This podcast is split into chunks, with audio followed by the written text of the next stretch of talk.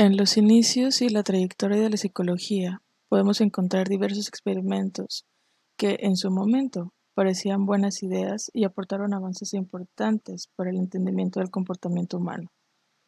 En este primer episodio tomaremos uno de los experimentos más impactantes de la historia, un experimento simple pero cruel.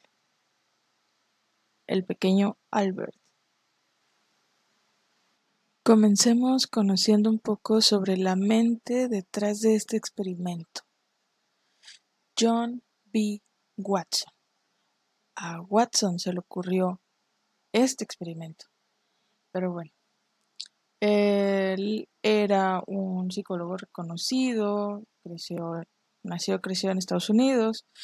Este, se destacó por fundar la Escuela del Conductismo y la inició con un artículo que publicó en 1913. Para Watson, la psicología tenía como objetivo predecir y controlar el comportamiento humano, considerándola una ciencia objetiva, una, ciencia exacta, que no tenía, o sea, para Watson la psicología no tenía nada que ver con la metafísica. O sea, no, no existía la conciencia, los estados, bueno, mm, la conciencia y los estados mentales no tenían nada que ver con los procesos psicosociales. Y debido a que era una nueva corriente que se oponía a las que ya estaban, eh, a las que ya existían, como el estructuralismo, el funcionalismo y el psicoanálisis, pues atrajo a estudiantes, a psicólogos, a, más psicólogos, a maestros y otras personas que se interesaron por esta controversial e impactante postura. El esquema que utilizaba Watson es el de, era el del estímulo-respuesta o el ER.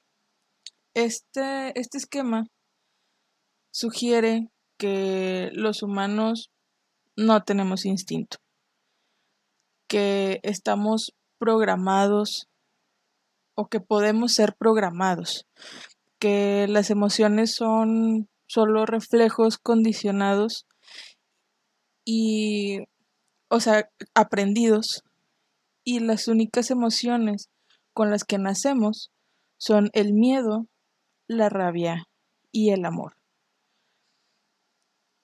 En 1914, Watson pues estuvo en contacto con otros psicólogos y descubrió la obra de Pavlov. Lo que hizo Pavlov lo vamos a hablar en otros, eh, en, otros episodios, en episodios más adelante. Este, pero pues es importante mencionarlo así poquito para poder crear bien el contexto. ¿Ok? Descubrió la obra de Pavlov en, 1914 y la añadió a su psicología como una de las bases más fuertes. Y esto lo ayudó a que en 1915 se presentara ante la APA y diera a conocer su idea. En la idea de Watson consistía en demostrar que la mayor parte de la conducta, tanto humana como animal, se explican con los principios del condicionamiento pavloviano. Y eh, lo vamos a explicar un poquito más adelante. Eh, entonces, esta, esta, idea, junto con la obra de Pavlov, dio paso a más obras y experimentos. Esto nada más es como que una pequeña entrada para eh, dar contexto a el experimento. Los experimentos nos ayudan a descartar nuestras ideas o hipótesis o continuar desarrollándolas para así formar una teoría. Y esto lo logramos provocando fenómenos en condiciones específicas. Dicho esto, ahora sí vamos a hablar del pequeño Albert. Lo que hizo Watson en 1920, junto con su asistente Rosalie Rayner, ah, fue seleccionar a un bebé de 11 meses. Bueno, hay fuentes que dicen que fue un bebé de 9 meses, eh, otras fuentes dicen que fue de 11 meses, eh, pero la mayoría dice que es de 11 meses de, edad. Em, y a Albert pues le hicieron diversas pruebas para confirmar la, que tuviera una estabilidad emocional, la estabilidad emocional requerida para este experimento. Y van a decir, ¿cómo, cómo, cómo que estabilidad emocional? ¿Cómo un bebé puede tener estabilidad emocional? A lo que se referían con esto era este, demostrar o asegurarse de que el bebé no tuviera alguna fobia, algún miedo antes de comenzar con, con este proceso.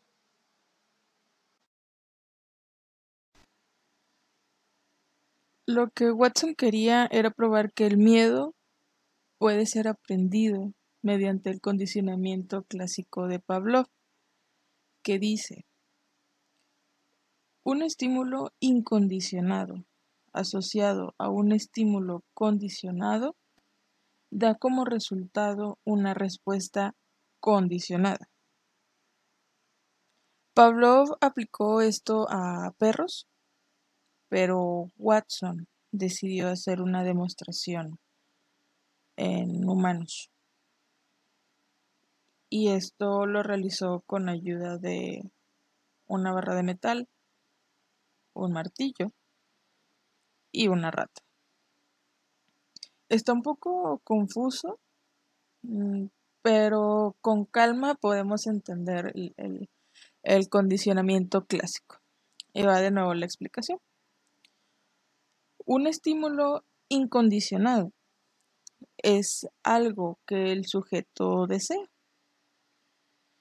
y genera una respuesta incondicionada, digamos entusiasmo. Un estímulo condicionado es algo a lo que el sujeto no le toma importancia, por lo que no hay respuesta a este estímulo. Entonces, si fusionamos los dos estímulos, es decir, el incondicionado con el condicionado, si los presentamos al mismo tiempo, el sujeto va a comenzar a relacionarlos. Entonces, como resultado, tenemos que solo será necesario mostrar el estímulo condicionado para que el sujeto espere el estímulo incondicionado. Ese es el condicionamiento clásico o pavloviano.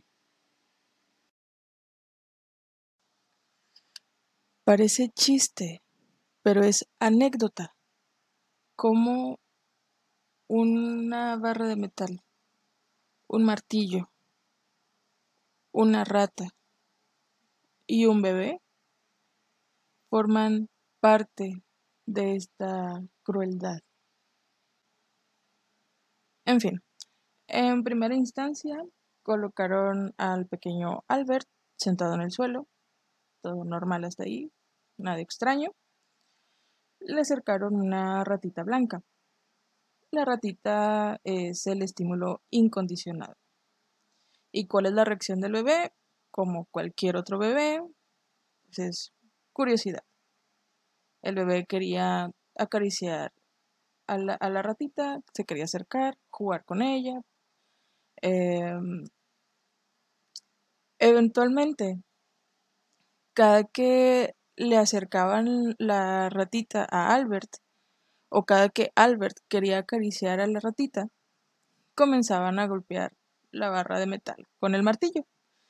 La barra de metal con el martillo, más bien el sonido eh, que hacía el, el martillo golpeando la barra, es el estímulo condicionado.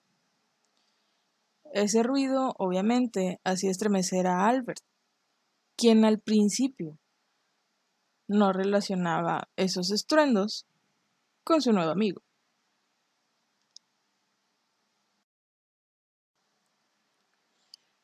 Pasado el tiempo, Albert comenzó a temerle a la rata con solo verla. Ya no era necesario que golpearan el martillo contra la barra para que el bebé pudiera reflejar el miedo, para que el bebé llorara. Con solo ver la rata era, era suficiente. Y dirán ustedes, ya, con eso se acabó. No, no fue el resultado final. eso no es parte del resultado.